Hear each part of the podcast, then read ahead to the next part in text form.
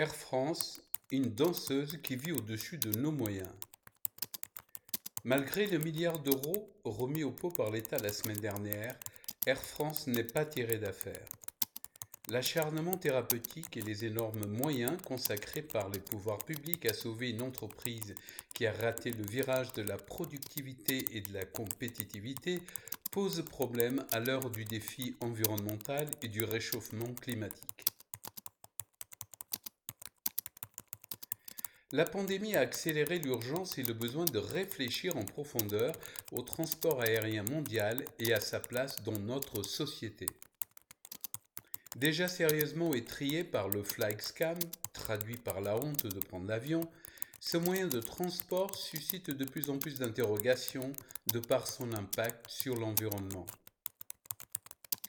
Selon diverses estimations, depuis le début des années 2000, l'avion est responsable de 2% environ des émissions mondiales de CO2. Mais son impact serait en fait de 5% sur le réchauffement climatique si l'on prend en compte l'ensemble des gaz à effet de serre émis. Or, selon les prévisionnistes, les 4 milliards de passagers recensés dans le monde en 2018 devraient doubler d'ici la fin des années 2020. Mais ça, c'était avant, avant la pandémie. Depuis que la Covid-19 a grippé et scotché sur le tarmac les appareils, on sait que le secteur n'envisage pas, dans le meilleur des cas, de revenir à la normale avant 2024. Mais la vraie question n'est pas là. A-t-on vraiment envie que les choses redeviennent comme elles étaient? Poser la question, c'est y répondre. Il n'est bien entendu pas question d'envisager la suppression de ce moyen de transport. D'abord parce qu'il est absolument nécessaire, faute d'alternative, d'autre part parce que les enjeux économiques et sociaux qu'il représente sont colossaux. Ne parlons même pas de l'industrie touristique qui n'existerait pas sans avion pour faire partir les clients aux quatre coins du monde. En revanche, on peut rendre ce moyen de transport plus vertueux. D'abord, en améliorant en permanence l'environnement technique, matériaux, carburant, process, maintenance, puis en réfléchissant aux moyens de substitution systématique dès que les temps de trajet avantagent d'autres moyens de transport moins polluants.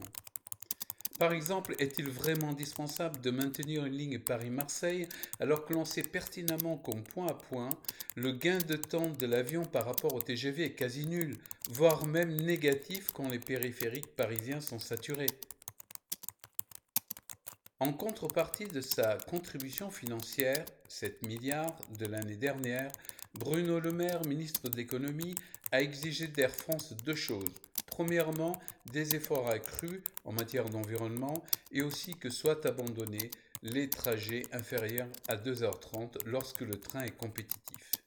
En effet, l'avion émet, il faut le dire, jusqu'à 70 fois plus de gaz à effet de serre que le TGV. Mais pourquoi 2h30 et pas 3h ou 3h30 la Convention citoyenne avait même proposé d'aller jusqu'à 4 heures si le même trajet en train inférieur à 4 heures était disponible. Au total, 18 lignes dans l'Hexagone étaient concernées, dont Paris, Marseille et Paris-Bordeaux, ce qui aurait permis une baisse significative des émissions de carbone de 12,5%. Or, le texte voté ce samedi par les députés ne l'a pas retenu. De ce fait, ce qui était présenté comme un tournant majeur pour l'environnement est devenu une simple mesurette. Personne n'est dupe. Ce délai horaire a été calculé pour ne pas obérer la manne financière que représentent quelques radiales, vitales pour la compagnie tricolore, en concurrence frontale, on le sait, avec le ferroviaire. S'y ajoutent aussi les acrobaties financières de l'État pour sauver à tout prix un transporteur dont les fondamentaux semblent compromis. Empêtré dans ses problématiques socio-syndicales, dans ses rachats hasardeux, comme Hop, et dans ses initiatives June, malheureuses, pour concurrencer ses challengers, Air France n'a pas su ou pu prendre le virage du low cost. Pas assez productif, pas assez compétitif, le transporteur français continue d'être néanmoins couvé et littéralement perfusé par l'État. Ce dernier vient encore de remettre au pot la semaine dernière un milliard d'euros. Ce faisant, il flirte désormais avec la limite fatidique des 30%, au-delà desquels il serait obligé de lancer une OPA sur l'ensemble des titres. Pour éviter à tout prix un tel scénario, le gouvernement sera certainement obligé de participer encore à une recapitalisation massive à venir, qui selon le journal Les Échos serait de l'ordre de 600 millions d'euros. Cela suffira-t-il? Non, car les problèmes du groupe Air France KLM ne s'arrêtent pas là. Avec cette nouvelle injection d'un petit milliard d'euros, cette formidable machine à brûler du cash tiendra tout juste jusqu'à la fin du premier semestre 2021. Certes, l'État cherche à gagner du temps jusqu'à la reprise qui permet de penser quelques plaies et de combler quelques déficits, mais il y a fort à parier que les Français n'ont pas fini de contribuer à régler le déficit de leurs danseuses une fille de l'air à la stratégie toujours aussi erratique et qui, manifestement, vit au-dessus de nos moyens.